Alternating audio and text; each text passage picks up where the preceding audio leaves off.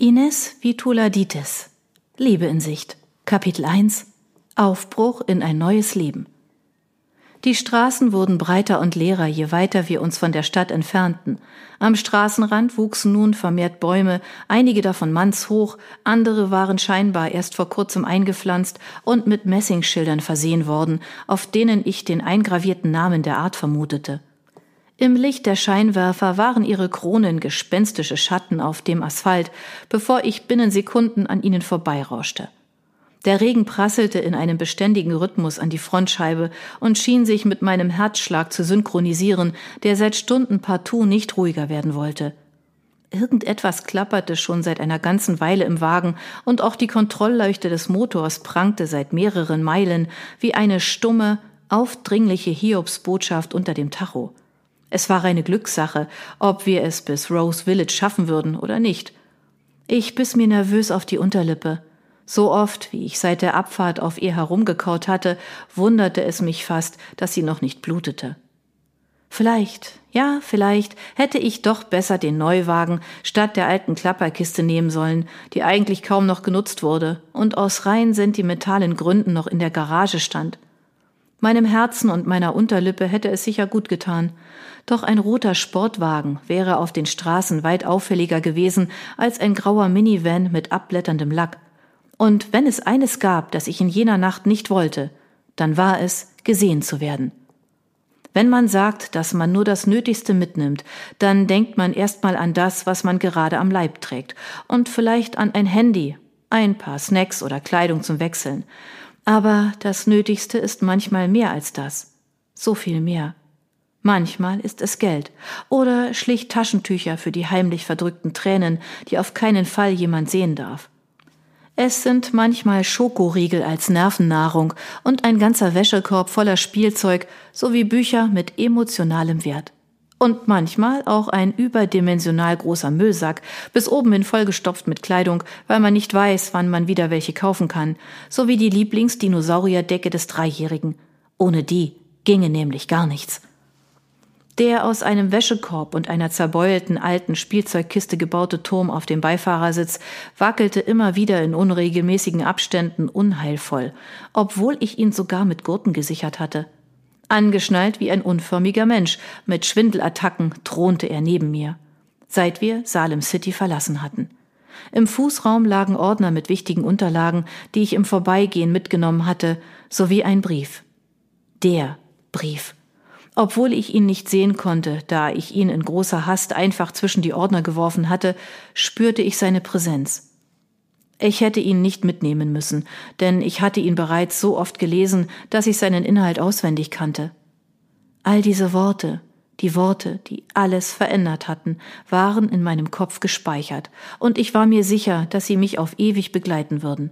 Bis ins Grab. Nein, ich hätte ihn nicht mitnehmen müssen, aber ich wollte nicht, dass er in falsche Hände gelangte. Ich wollte nicht, dass sein Inhalt verriet, wohin es mich trieb.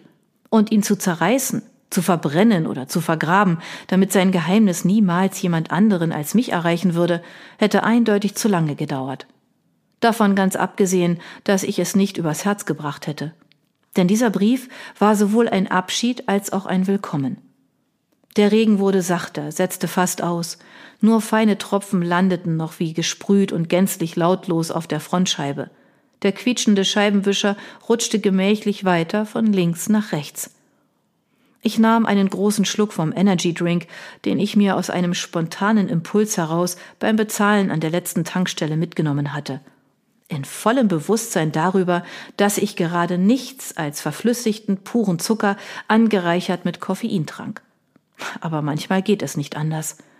Ein Macadamia-Bananensmoothie oder ein Ingwer-Shot bringt dich nicht weit, wenn du mitten in der Nacht Dutzende von Meilen zu fahren hast und diese heftige, bleierne Müdigkeit dir die Lider mit nackter Gewalt herunterreißt. Während der unangenehm süße Geschmack sich auf meiner Zunge ausbreitete und dort einen Film hinterließ, kam ich an der nächsten roten Ampel zum Stehen. Es war das erste Mal seit einer ganzen Weile, dass wir nach Stunden auf dem Highway einen Ort durchfuhren. Ich nahm noch einen Schluck. Die Müdigkeit durfte nicht siegen. Schlafen würde ich später immer noch können. Unwillkürlich schüttelte ich mich. Dieser Energy Drink war so süß, dass sich in meinem Mund alles zusammenzog. Die Kohlensäure, die ihm beigesetzt war, machte das Ganze fast noch schlimmer. Er schien sich regelrecht einzubrennen. Wie zum Teufel konnte man so etwas bloß freiwillig trinken? Gibt es in deinem Kaff wenigstens einen Fußballplatz? Erkundigte Nolan sich mit unüberhörbarer Gereiztheit in der Stimme von der Rückbank aus und warf seinen Lederball in die Höhe, um ihn gekonnt wieder aufzufangen. Ich weiß nicht, Bruderherz.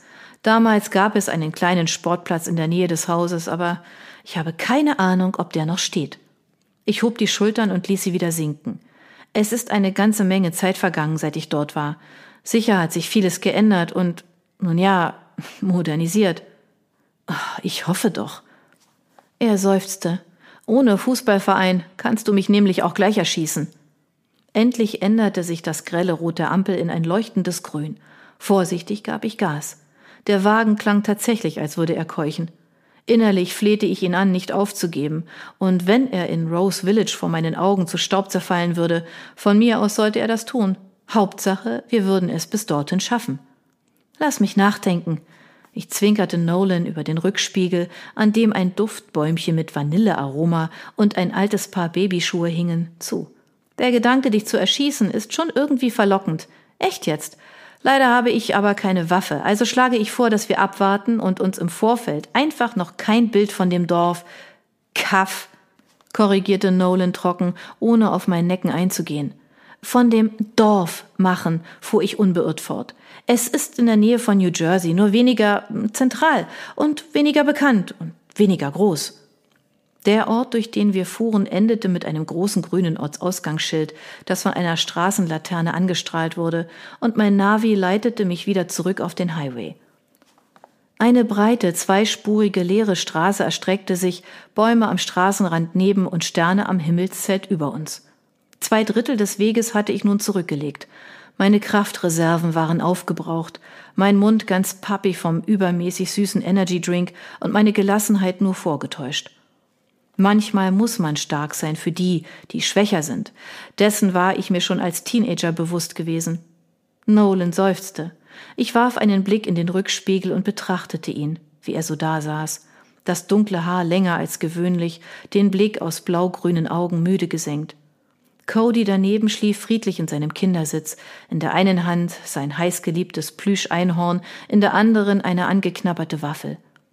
Seine in Feuerwehrauto-Hausschuhen steckenden Füße ruhten entspannt auf der vollgestopften Tasche, die ich unter Anwendung von Gewalt in den Fußraum gequetscht hatte. Die langen blonden Locken kräuselten sich in feinen Strähnen um sein rundliches Gesicht. Im Schlaf sah er mit seinem Schmollmund immer noch wie ein Baby aus. Danke, dass du hinten bei Cody sitzt, Nolan.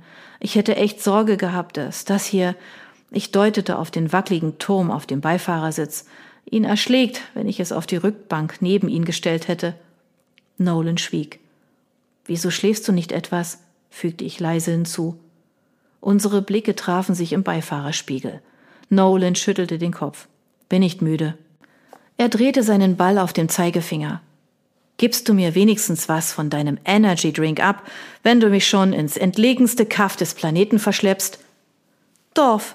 Und es gibt sicher noch entlegenere Dörfer als Rose Village. Und zum Energy Drink, Nolan, du bist 14. Kopfschüttelnd leerte ich die Dose mit drei großen Schlucken, die Augen fest auf die leere Straße vor mir gerichtet. Fast 15. Was du wissen würdest, wenn du dich für mich und mein Leben interessiertest. Ich ignorierte seine provokanten Worte geflissentlich. Und selbst wenn du fast 16 wärst, die Antwort lautet nein. Spießer murmelte Nolan, zog sich die Kapuze seines Hoodies tiefer ins Gesicht und lehnte den Kopf ans Fenster.